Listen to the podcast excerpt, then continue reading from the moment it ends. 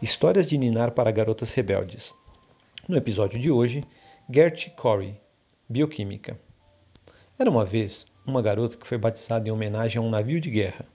Gertie tinha 16 anos quando decidiu que queria estudar ciências. No entanto, disseram-lhe que não podia, porque não tinha conhecimentos suficientes em latim, matemática, física e química. Mas ela não desistiu em um ano, conseguiu estudar o equivalente a oito anos de latim e cinco anos de matemática, física e química.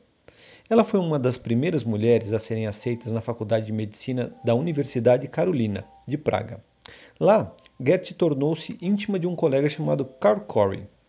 Ele adorava seu charme, seu senso de humor e sua paixão por montanhismo. Eles se formaram, se casaram, migraram para os Estados Unidos e foram felizes pelo resto de suas vidas.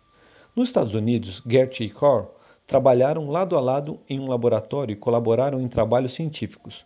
Juntos descobriram como a glicose é quebrada por enzimas no corpo para liberar energia. Esse processo passou a ser conhecido como ciclo Corey. Sua pesquisa ajudou a milhares de crianças com diabetes e lhe conferiu o Prêmio Nobel de Fisiologia ou Medicina. Gertie foi a primeira mulher a ganhar o Prêmio Nobel em uma disciplina científica e os Corey foram um dos poucos casais a conquistar o prêmio em conjunto.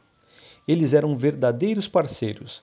Gertie e Carl trabalharam juntos em sua pesquisa científica até o fim de suas vidas. Quando lhe perguntaram qual era o segredo para a verdadeira felicidade, Gertie respondeu: o amor e a dedicação ao trabalho.